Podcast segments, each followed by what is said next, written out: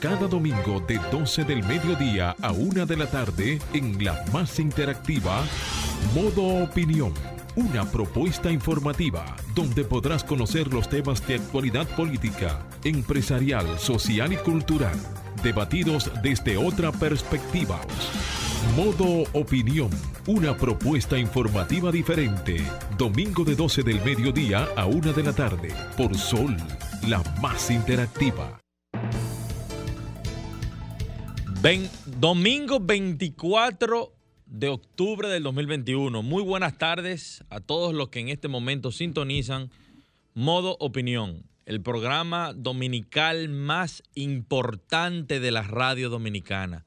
Señores y señoras, eh, bienvenidos a otro, otro nuevo eh, espacio de Modo Opinión. Saludar a nuestra productora Marcio Taño, a Franklin Tiburcio en los controles, Fernando Quesada tras las cámaras y a todo nuestro equipo, nuestros amigos, nuestros compañeros de panel que el día de hoy nos encuentran con nosotros, Jonathan Cabrera, Julia Muñoz Alegre y Randolph Luna.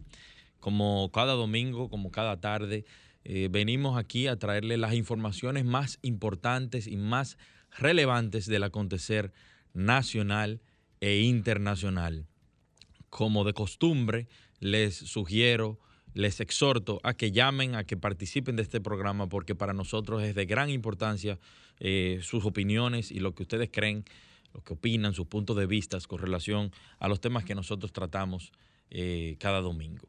Eh, en la tarde de hoy tendremos dos participaciones importantes con líderes locales, abogados, y hablaremos sobre dos temas que están en el tapete público actualmente. Pero eh, antes de comenzar a leerles las informaciones más importantes o relevantes que fueron trascendentales durante la semana, quiero eh, informarles que a partir de hoy habrán restricciones de tránsito para camiones de carga en el Distrito Nacional. A partir del día de hoy, del domingo 24, eh, camiones de cuatro o más ejes solo podrán transitar por el Distrito Nacional con un permiso de circulación otorgado por el Intrant. En el mismo eh, debe establecerse la necesidad de desplazarse por la ciudad de 6 de la mañana a 8 de la noche. Estas restricciones están contenidas dentro de la medida denominada zona de acceso restringido por el Intrant. Esta se aplicará de, una, de forma piloto hasta el día 7 de noviembre próximo y tiene la finalidad de reducir el congestionamiento de las vías de la ciudad.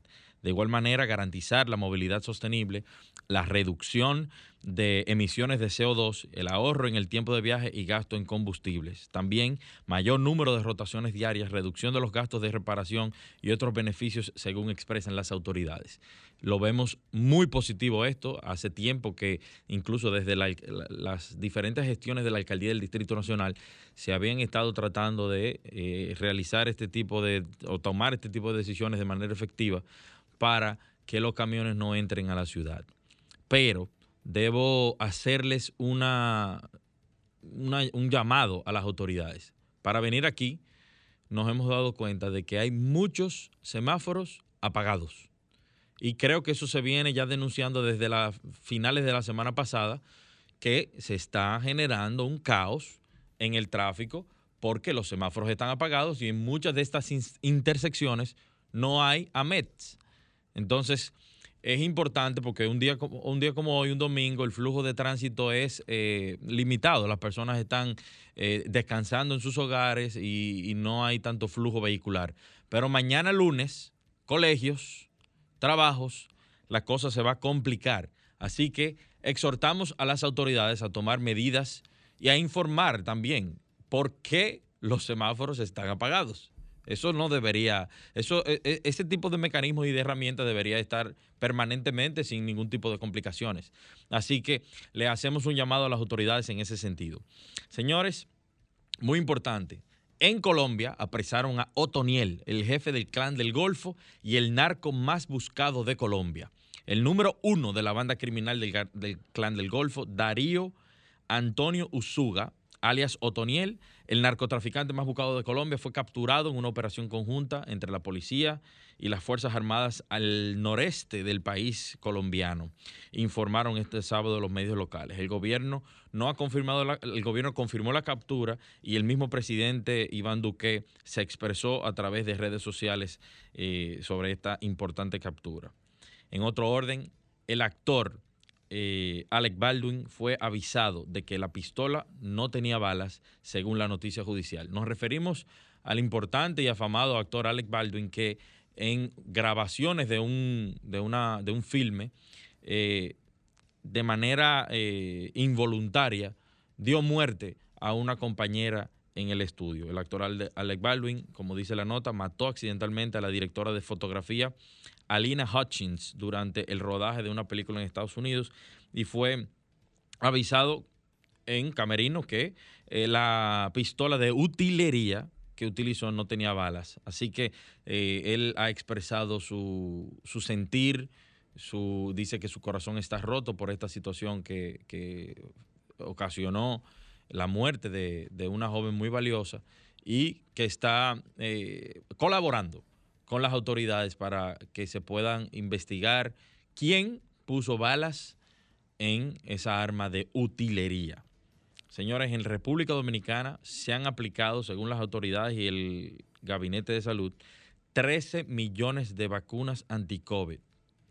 El Gabinete de Salud dijo el sábado, el sábado, ayer pasado, que 13 millones de vacunas anti-COVID han sido aplicadas en República Dominicana. La información fue ofrecida a través de la cuenta de Twitter, donde ella manifestó que la meta está cada vez más cerca y que solamente juntos lograremos el 70% de vacunados a nivel nacional. Raquel Peña llamó a los ciudadanos a que no, a los ciudadanos que no se han aplicado la primera ni la primera, ni la segunda, ni la tercera dosis, a que asistan lo antes posible a los centros de vacunación. Y dice que hoy es un buen día para hacerlo. ¿Qué pasa con este tema de la, de la vacunación? Que lo vamos a, eh, eh, a conversar con un invitado especial un poco más adelante, pero no entendemos cuál es todo el, alboroto que se tiene sobre la base de la vacunación cuando ya vemos que hay gran cantidad de personas que ya se están vacunando. O sea, vamos a debatirlo un poco más adelante, pero es importante eh, hablar sobre este tema. Se cumple una semana, señores, del secuestro de misioneros en Haití sin datos oficiales el sábado pasado, ayer, se cumplió una semana del secuestro de la capital de Haití de 17 personas, un grupo de misioneros norteamericanos y sus familias, sin que las autoridades hayan ofrecido informaciones oficiales sobre la evolución del caso que ya provocó la dimisión del jefe de la policía de Haití. Fíjense algo interesante, señores. El jefe de la policía de haitiana no dimitió con el asesinato de Jovenel Moïse, pero sí tuvo que dimitir con el secuestro de 17 misioneros norteamericanos. Eso es importante de resaltar porque evidentemente se ve el nivel de prioridad que se le está dando a esto, aunque no hayan informaciones oficiales de parte del gobierno haitiano, sabemos que eh, esto no se va a quedar así, porque los norteamericanos, el gobierno de los Estados Unidos siempre eh, va en rescate de sus ciudadanos, no importa a dónde estén. Señores obispos difieren sobre la penalidad por relaciones no consentidas dentro del matrimonio. Esto es uno de los temas más sonados, de mayor relevancia a nivel eh, público desde la semana pasada por los debates que se han eh, venido suscitando con relación al Código Penal que está en curso actualmente en el Congreso Nacional. Eh, los debates que han generado este tipo en distintos sectores del tema de la penalidad por violación sexual en una relación de pareja establecida en el Código Penal provocaron reacciones encontradas en el seno de la Iglesia Católica. Gregorio Nicanor Peña, que es el obispo emérito de la diócesis de Nuestra Señora de la Alta Gracia en Higüey, y el obispo de la diócesis de San Francisco de Macorís, Monseñor Alfredo de la Cruz, consideran que la penalidad de 10 años en adelante debe mantenerse. De la, de la Cruz Valdera entiende que todo acto de intimidad que no se corresponda con la libertad plena de ambas partes es una violación y se encuentra uno raro que dentro del matrimonio haya violación y sí, hay violación. Vamos a una pausa, Franklin, y seguimos adelante. Ahora nos ponemos en modo opinión. 12.14 de la tarde, señores, seguimos aquí en modo opinión. Y ahora les vamos a pasar a la parte de los comentarios. La tarde de hoy yo quiero reflexionar sobre, sobre un punto muy importante y de vital importancia para la República Dominicana en sentido general. Yo sé que nosotros tenemos muchos problemas que enfrentar a nivel interno. Eh, uno de ellos, y que lo sabemos casi todos los fines de semana, es el aumento de los precios de los combustibles, del costo de los combustibles, que, que en gran medida se debe al aumento de los, del precio del crudo a nivel internacional, que eso nos afecta a nosotros porque nosotros no somos un país productor de petróleo. Por lo tanto, nosotros tenemos que comprarlo, importarlo y dependemos de lo que, de lo que sucede en el exterior. Pero a todo esto se le suman todas las consecuencias derivadas de la pandemia del COVID-19 y la crisis que ha generado eh, en, los precios a nivel internacional, la escasez de los productos y, de los temas de manufactura, el aumento de los precios en los contenedores y se ha visto la relantización del comercio exterior en ese sentido. Pero al mismo tiempo, eh, el mundo también está consumiendo mucho más energía. Esos son problemas que nosotros los estamos viendo ahora mismo. Son, son temas que comienzan de fuera, pero que llegan hacia la República Dominicana. Sumado a esto, una cantidad considerable de desempleo, incluyendo en mayor medida a los jóvenes, a nuestros jóvenes. Esto también se le adiciona el problema de la seguridad ciudadana, que todos los días vemos cómo aumentan los atracos, eh, se, dan eh, situaciones de sicariato, de crimen organizado, la droga y todo un sinnúmero de actos delictivos que nos siguen afectando como sociedad. Y eso nos tiene sumergidos en el día a día de todos estos, de estos flagelos que nos afectan. Pero hay algo que nosotros no podemos, con lo que no podemos descuidarnos. Y es con la situación que está sucediendo en nuestro vecino país de Haití el exministro de Finanzas de Haití, que se llama Daniel Dorsainville, señores, confesó francamente la dura verdad que pesa en el oscuro país y se refirió a Haití como un país que ya se ha hundido, es un estado fallido en el que se ha hundido. Muchos de nosotros, como, como digo, porque estamos inmersos en nuestros problemas, en nuestra vida cotidiana, no nos estamos dando cuenta de que lo que pasa en Haití nos puede afectar drásticamente. Haití representa un grave peligro para la República Dominicana, un peligro que puede incluso desbordarnos. Sabemos que en Haití hay bandas criminales que se, han repartido en, el territorio, se han repartido su propio territorio. Sabemos que a nivel político tienen una crisis institucional y no terminan de ponerse de acuerdo. Investigaciones sobre el tema del magnicidio del expresidente Jovenel Moïse están en curso y todavía no se sabe nada bandas que secuestran a personas continuamente. Y no solamente eh, el, hecho de, estos últimos 17 eh, misioneros norteamericanos. Sabemos y tenemos información de que iglesias, grupos amplios de personas son secuestradas en Haití como que nada pasa y eh, vemos la convulsión que se está viviendo ahí. Es verdad que nosotros, el gobierno de la República Dominicana desde hace meses ha informado que ha reforzado a la frontera, pero real efectivamente, si ese país llega a condiciones ya de incapacidad para nada, sabemos que la gente va a cruzar para acá. Los haitianos van a seguir cruzando, porque ellos cruzan, pero van a seguir cruzando en cantidades excesivas, como lo hemos estado viendo, que ya eh, han intentado entrar incluso a fronteras países centroamericanos y a los mismos Estados Unidos. Entonces, señores, nosotros tenemos que tener mucho ojo, mucho cuidado, seguir pendiente y hacer un llamado a la comunidad internacional a que de una vez y por todas siente las bases para que, la, para que Haití pueda organizarse en territorio de manera pacífica y que pueda reencauzarse y que, y que pueda tomar los destinos de su propia nación. Vemos muy positivo cómo los presidentes de Costa Rica, de Panamá y de la República Dominicana se reunieron y hablaron de un desarme y de un proceso de pacificación de la población en Haití.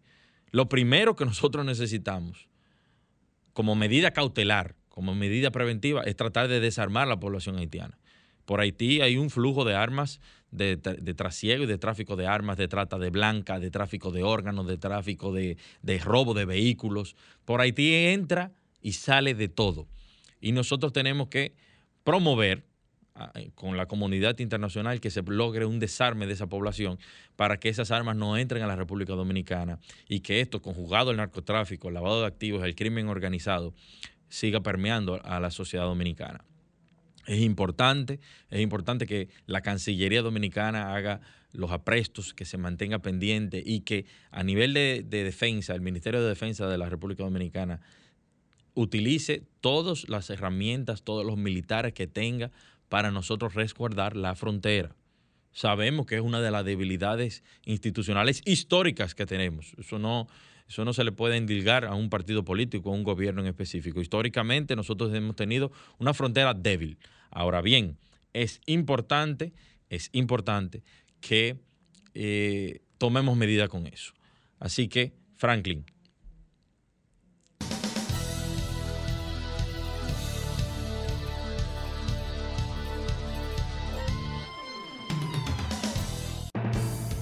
12 y 20 de la tarde. Tengo conmigo a un gran amigo, Feliciano Lassen. Buenas tardes, Feliciano. ¿Cómo te va? Samuel Sena de este lado. No se escucha en la línea 2. Adelante, Feliciano. Muy buenas tardes. ¿Me escuchas? La gente no sabe, pero Feliciano y yo somos compañeros en, en, el Consejo Económico y Social y compañeros de mil batallas ahí adentro. Feliciano, mira, la tarde de hoy tengo interés de comentar contigo y de hablar contigo sobre la propuesta de disminuir la pena a violación sexual dentro de la pareja. Tú sabes que eso es uno de los grandes, de las grandes discusiones que se han dado eh, en, torno a, todas las noticias, al flujo de información que ha fluido. Pero antes que todo, para, que, para edificar a las personas, Feliciano Lassen es el presidente del Consejo Dominicano de Unidad Evangélica CODUE. Así que es el representante, si se puede decir, de la comunidad evangélica en la República Dominicana. Pues sí, Feliciano, te me refería a este debate que se ha dado en torno al Código Penal sobre el tema de la violación. Hay diputados que consideran que se debe disminuir la pena eh, o el delito tipificado como violación o agresión sexual si eh, esto es eh, ocasionado a una pareja en el entorno de la unión libre o del matrimonio. ¿Qué, ¿Cuál es tu opinión con relación a eso? Mira, realmente es un tema complejo, sin embargo, un crimen no puede dividirse de dos maneras. El crimen sigue siendo un crimen, cometa lo que lo cometa, haga lo que lo haga, de manera que yo no concibo que en un matrimonio haya violación. Si hay violación, pues entonces debe caer el peso de la ley porque no está sujeto que un matrimonio esté sometido a una mujer a violarla porque es esposa mía o lo que sea. Sin embargo, he dicho que es un tema que es complejo porque puede ser utilizado de una vez tú tengas una relación consentida con tu esposa y luego de esa relación a las dos horas ocurre una divergencia entre el matrimonio y entonces uno sea acusado de violación. De manera que los tribunales y los jueces que van a tratar ese tema deben ser cuidadosos porque puede ser también un arma de doble filo, un atentado para destruir la familia. Sin embargo, como iglesia siempre estaremos en contra de la violación, de manera que no hay forma de bajar la pena a un crimen que sea violación, la violación de violación, repito, sea lo que sea. De manera que nosotros no estamos a favor de que a un crimen se le baje la pena. Si alguien está cometiendo eh, crimen como ese, a cobijado bajo el matrimonio, puede ver la justicia actual, porque eso es, inconcebible eso. Tú sabes, Feliciano, que el pastor Ezequiel Molina se pronunció a través de redes sociales, específicamente Twitter, y dijo que, eh, o sea, restó eh, importancia a ese debate y lo que dijo es que se está tratando, que hay una agenda que está tratando de eh, destruir la familia. Y se refiere también, me imagino que a los casos que se están manejando desde el punto de vista de, de la violencia de género a través del Ministerio Público.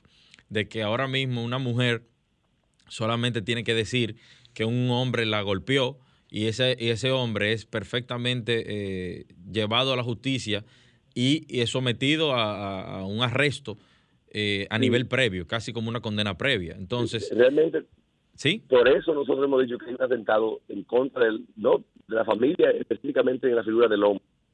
Porque si tú revisa todas las leyes que se hacen, es como acordando los hombres, lo que ha provocado aún más violencia. Lamentablemente, los hombres en los últimos tiempos, los crímenes que han cometido, toman una decisión errónea, luego que acaban con los hijos, con la mujer, ellos se quitan la vida. De manera que las autoridades deben darse cuenta que las leyes que están creadas no han sido suficientes ni están ayudando a mejorar la violencia intrafamiliar, sino que están aumentando. Cada traba que se aumenta y se pone como acordando del hombre, lo que conlleva es un aumento de la violencia. Lo que nosotros sí hemos recomendado como CODO es que se cree el Ministerio de la Familia, donde converjan tanto los niños, jóvenes, mujer y hombre. Hasta ahora toda la política están encima del hombre, no de ningún otro ser. De manera que nosotros como comunidad evangélica lo que le decimos es que trabajen con la igualdad de todos los seres, los habitantes de la República Dominicana. Por eso me imagino que el señor Molina se refiere de esta manera, ya fue tomado fuera de contexto, porque yo sé que también condenaría lo que es la violación, llámese como llame o haga quien haga, pero sí hemos visto en este tiempo que las políticas que se hacen, el trabajo que se hace, los abordamientos que se hace a uno, el Ministerio de la Mujer, es como que si no fuese un monstruo. Y con eso hay que tener mucho cuidado porque estamos creando realmente un monstruo, siempre hay monstruo, porque siempre ha sido un, un aliado de la familia y que siempre lo será, pero el Estado Dominicano últimamente está eh, creando un monstruo, haciendo leyes que van en contra de uno de las comunidades. A nivel personal, yo te puedo decir, Feliciano, que creo que la tipificación por, por, eh, por violación sexual o una agresión sexual, yo entiendo que tiene que permanecer igual para todos. Ahora bien, sí creo que cuando la violación se hace a un tercero, tiene que ser considerado incluso como, como un agravante. ¿Por qué? Porque eh, oigan lo que me estoy refiriendo, el delito tiene que ser considerado alto, que se, que se mantenga la tipificación y la condena. Ahora bien, cuando es a un tercero, que sea peor, que haya un agravante, que sea más drástico, por el hecho de que muchas veces eh, cuando es a un tercero conlleva una premeditación, una planificación, y eso debe ser considerado. Así que eh, gracias por tu participación y por siempre estar pendiente, Feliciano. Eh, y, nos mantenemos en comunicación. Gracias, Samuel, y, y ese prestigioso programa. Así que buenas tardes para todos. Muy bien. Adelante, Franklin.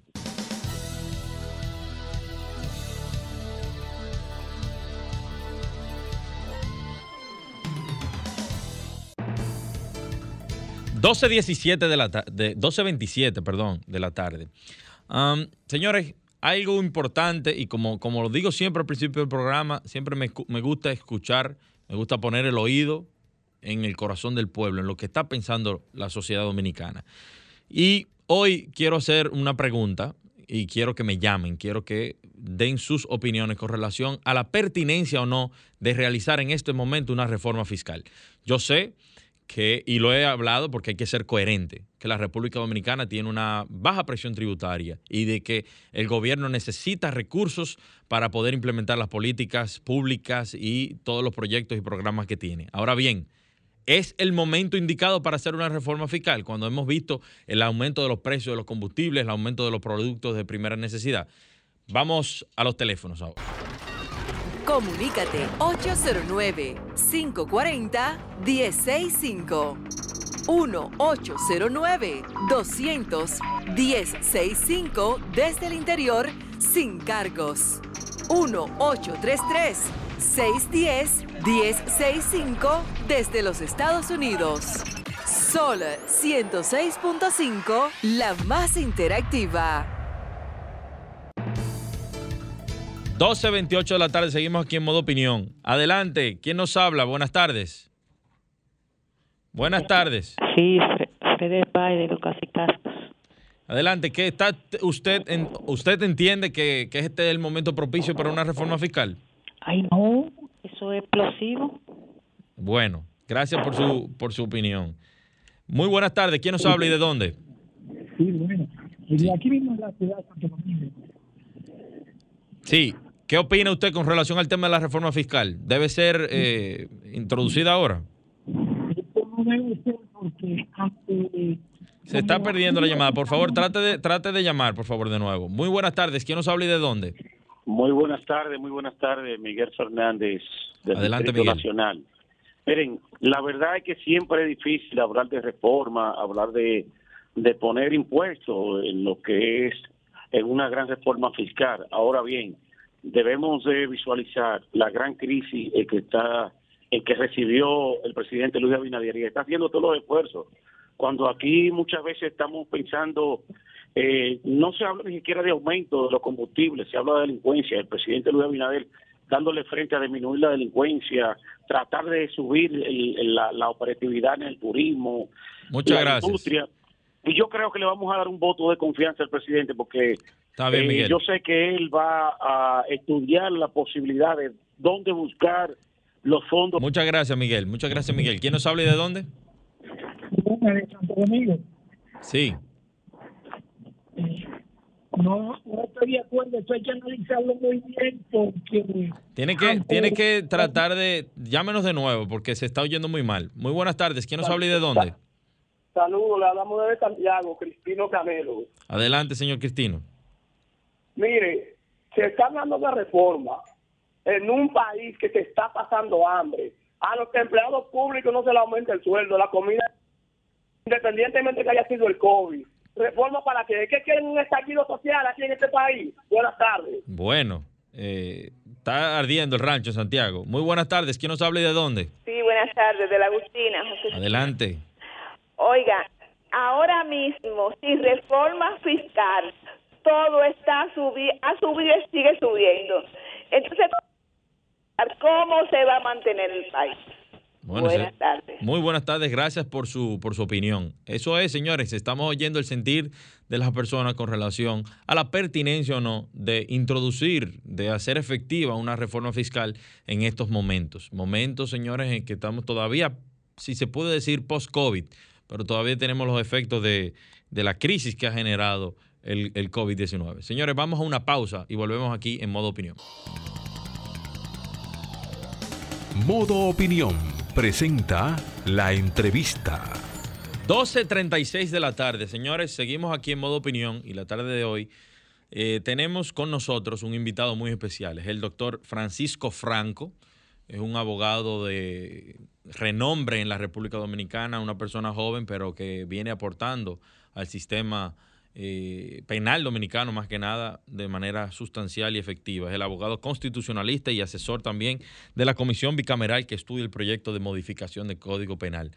El Código Penal, señores, sabemos que tenemos ya años eh, debatiendo muchos de los aspectos más importantes que establece y sabemos que gran parte de la sociedad eh, urge, dice que urge la aprobación de este, esta nueva pieza legislativa. Muy buenas tardes y bienvenido, Francisco, a, esta, a este programa Modo Opinión. Bueno, buenas tardes a la audiencia, buenas tardes, Samuel. Para mí un honor nueva vez estar por aquí, ahora ya presencial, había estado participando eh, por vía telefónica o por llamada, pero ya, bueno, aquí en físico. Qué bueno, qué bueno. Mira, Francisco, y vamos de una vez a entrar en materia. Eh, hablaba antes de que tú, tú entraras a cabina con Feliciano Lassen, que es el presidente de la, del Consejo Nacional de Unidad Evangélica, con relación a todo este tema, este revuelo que ha generado, eh, bueno, pues las informaciones que han salido de la comisión bicameral que conoce el Código Penal con relación al tema de la violación sexual. Y las declaraciones de unos cuantos diputados refiriéndose a que una violación dentro de una eh, relación de pareja, de unión libre o de matrimonio no debe ser considerada de igual manera que una violación a un tercero. ¿Qué opinión te merece desde el punto de vista legal, jurídico y este tema del debate? Sí, lo primero es poner en contexto la discusión que se dio. Habían dos posiciones. Yo como parte del equipo técnico que conforma la Comisión de Justicia, presencié los debates que se dieron. Entonces, habían dos posiciones encontradas, en, en ese caso en la comisión bicameral, Senado y senadores y diputados.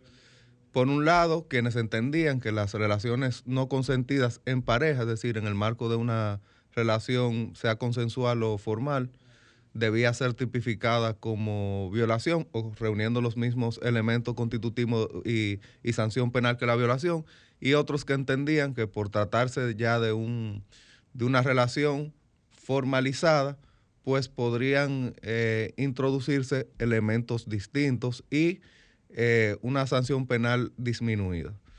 Entonces se impuso finalmente la mayoría de que en, es- en primer, en el primer momento se impuso el criterio de que por tratarse de, de un contexto en el cual las dos personas de antemano ya tenían una relación, pues que no podía sancionarse de forma similar, sino que tenía que ser una sanción menor. Ese fue el criterio que se impuso y finalmente la presión social llevó a que eh, se variara el criterio y finalmente se quedara el tipo penal como se encuentra ahora mismo en la ley 2497, que forma parte también del Código Penal y que se sancione de forma similar. Entonces ese fue el, contexto en el que se dio esa decisión. Yo en términos personales debo agregar lo siguiente, sea que, el, que la infracción de relación sexual no consentida se sancione de forma si- similar o no, en el código hay formas de que cuando concurren varias eh, infracciones, es decir, cuando en un mismo hecho eh, se cometen varias infracciones, pues la persona que la comete puede ser, se le acumulan por concurso de infracciones, se le acumularían las penas. Si esa infracción, pues, hace que, o ese hecho hace que concurran varias infracciones. Exacto, A mí realmente la discusión no me preocupa tanto, porque quizás la población no conoce que si en el marco de esa relación sexual no consentida, no solamente se da, por ejemplo, ese hecho, sino que también se da violencia o que también se da la propia violación de con penetración forzosa, que ya también sería una violación. Si concurren, si van concurriendo distintos tipos penales en el mismo hecho, pues se pueden acumular y finalmente sancionar cada uno de ellos y acumularse la pena. Entonces, eso también es importante que la población lo conozca y creo que el debate pudo haberse conducido por esa vía. Lo que pasa es que pasa como en muchos temas que salen a la opinión pública y a los medios de comunicación eh, el debate es fraccionado. Posiciones particulares, informaciones no completas y las personas como masa, las masas son dirigidas hacia discusiones que no tienen todos los elementos para poder conversarlo. Se está dando también, perdón que te interrumpa Ajá. Samuel, lo que se le llama también intrusismo, es decir, personas que son ajenas a los temas especializados, ¿no? Y, y a temas muy especializados, incursionan y se dan la tarea de opinar, quizás sin conocer a profundidad el contexto, como tú dices, global del tema, y entonces se empiezan, se, se dirige una matriz de opinión y por ahí entonces mucha gente, como tú dices, se conduce sin conocer realmente el fondo de la... Entonces, es como tú dices, viene eh, todas estas personas de la sociedad y comienzan a ejercer cierta presión sobre políticos, que son los que están en el Congreso, y entonces se varían eh, las propuestas iniciales en virtud de lo que está opinando la gente, pero muchas veces la gente está desinformada completamente de todos los procesos que se están dando. Y hay algo que nosotros hemos debatido aquí y, desde hace mucho tiempo, y es con relación a- al manejo que le da el Ministerio Público al tema de la agresión. Y qué es lo que creo que tiene preocupado a muchos líderes que le llaman conservadores o líderes religiosos. No es tanto que los líderes religiosos eh, quieren que se mantenga el status quo o que son misóginos, que defienden a, la- a los hombres a capa y espada y que los hombres tienen todos los derechos a hacer lo que les dé la gana. Eso no es, eso no es la verdad. Yo creo que es que se han visto en el espejo de cómo el Ministerio Público trabaja o maneja los temas de violencia de género y cómo hoy por hoy, y ha pasado, señores, eso, o es un dato objetivo, una mujer acusa a un hombre de agresión sexual, de acoso, de violencia. Y el hombre es conducido a arresto hasta tanto se averigüe. La cultura Mientras del tránquelo. Exactamente. Te tranco primero y luego averiguo. Entonces, ¿qué sucede? que se dan cuenta en una investigación profunda, cuando realmente se hace una investigación profunda, porque muchas veces lo dejan así, la cantidad y el volumen de casos no permite que se, que se investigue con profundidad, pero cuando se llegan a tener elementos y se dice, pero es que ese hombre real y efectivamente lo que está siendo eh, objeto es de soborno, de, de que soborno, perdón, de- de, Chantaje. chantaje, Sí. y entonces, ¿quién le devuelve la moral a ese hombre preso? Eh, pu- puede haber perdido un trabajo, sí. puede haber perdido condiciones básicas. Entonces, por eso es que muchos, muchas personas de, de- que lo tildan de conservadores dicen hay que tener mucho cuidado con esto. Eso es lo que está pasando. Sí, sí. En, en toda investigación y en todo tipo penal, la participación del Ministerio Público es determinante. Entonces, ese hecho quizás se quiso enfrentar con la variación del tipo penal para el caso de la de ese tipo de violencia intrafamiliar, que es, es indudablemente el tipo penal de las relaciones sexuales no consentidas, es un tipo de violencia intrafamiliar. Quizás esa actitud que tú desarrollas que se da no solo en materia de, de violencia de género, género, perdón, o violencia intrafamiliar, que es la cultura del tránquelo, se quiso quizás enfrentar con esa, por parte de esos legisladores, con esa variación de, de ese tipo. Eh, la preocupación, yo creo, del, de los sectores eh, eclesiásticos y, y, religiosos no deja de ser válida. Eh, la familia es una institución que debemos seguir preservando. Es así. Entonces, yo creo que ambas posiciones al final, felizmente encontramos un punto medio. Creo que los legisladores, en cierto modo, respondieron un clamor, pero es importante resaltar que los legisladores cuentan con una delegación de representación. Automáticamente un legislador resulta electo, pues se presume que actúa en, representación, de, sus ciudadanos. Ya las presiones que se puedan dar en el marco de los debates responden ya a otro tipo de, de manifestación que no es la representación. Y yo a eso no solamente quiero decir que probablemente esos legisladores se dieron a eso, pero tú lo sometes un, a un escrutinio de votación y vuelven y salen es decir, que los, sus electores refrendan las posiciones que ellos, eh, eh, que ellos defienden en, los hemiciclos. Vamos a una pausa y vamos a continuar con esta interesante eh, entrevista. Ahora continuamos con Modo Opinión, donde nace la información. 12.50 de la tarde, señores, seguimos aquí con esta súper interesante entrevista con el doctor Francisco Franco, abogado penalista. Francisco, fuera del aire hablábamos del tema del Código Penal, pero ahora quiero que me comentes cuál es tu opinión con relación a esta medida que ha emitido el Ministerio de Salud Pública, esta resolución, la 48, con relación a las restricciones para los no vacunados en la República Dominicana, que de cierta manera ha generado un apartheid en la ciudadanía entre los vacunados y no vacunados. Sí, un paréntesis antes de continuar. No tengo nada en contra de los penalistas, pero mi incursión en el derecho penal ha sido. sí, constitucionalista. Mi incursión en el derecho penal ha sido accidental. Me gusta, ya me, agrada bastante, pero mi área de especialidad sí es el derecho constitucional ah, administrativo. Entonces, perdón que, que, haga esa salvedad. Entonces, eh, la salud pública tal como tú dices, dictó la resolución, si no me equivoco, 28-2021, eh, en función de la cual, pues, si bien no se impuso la obligatoriedad de la vacunación, pues sí se impuso la obligatoriedad de presentar eh, para acceder a lugares públicos, a lugares de educación, a lugares de diversión, a lugares de esparcimiento, a lugares cerrados, etcétera, a cualquier lugar cerrado, pues la presentación, como decía, de la tarjeta de vacunación. Sobre eso se ha dado un gran debate. Según la jurisprudencia constitucional y según principios propios del derecho administrativo, eh, específicamente los principios de juridicidad y legalidad, para que una institución, un órgano público o ente público pueda eh, imponer o dictar cualquier tipo de disposición administrativa, tiene que legalmente encontrarse expresamente habilitada. Es decir, el legislador eh, que en muchos lugares se le, se le considera el primer poder del Estado. Yo entiendo que los poderes del Estado se encuentran en igual posición, que, se, encuentran intercambiando, eh, eh, enfrentándose en contrapesos, pero en muchos lugares el Parlamento es el primer, el primer poder del Estado. Entonces, el legislador debe expresamente facultar, habilitar para que la institución pueda tomar una determinada acción.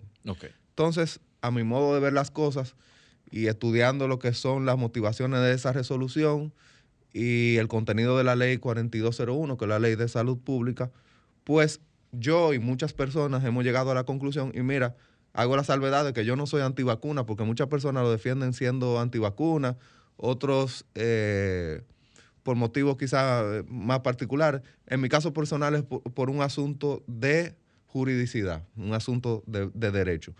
Si el órgano público expresamente no ha sido habilitado por el legislador, simplemente no puede eh, dictar una disposición administrativa sin esa habilitación. Y en este caso, a mi modo de ver la cosa, salud pública eh, excedió las facultades legales. Estamos hablando de una ley del 2001.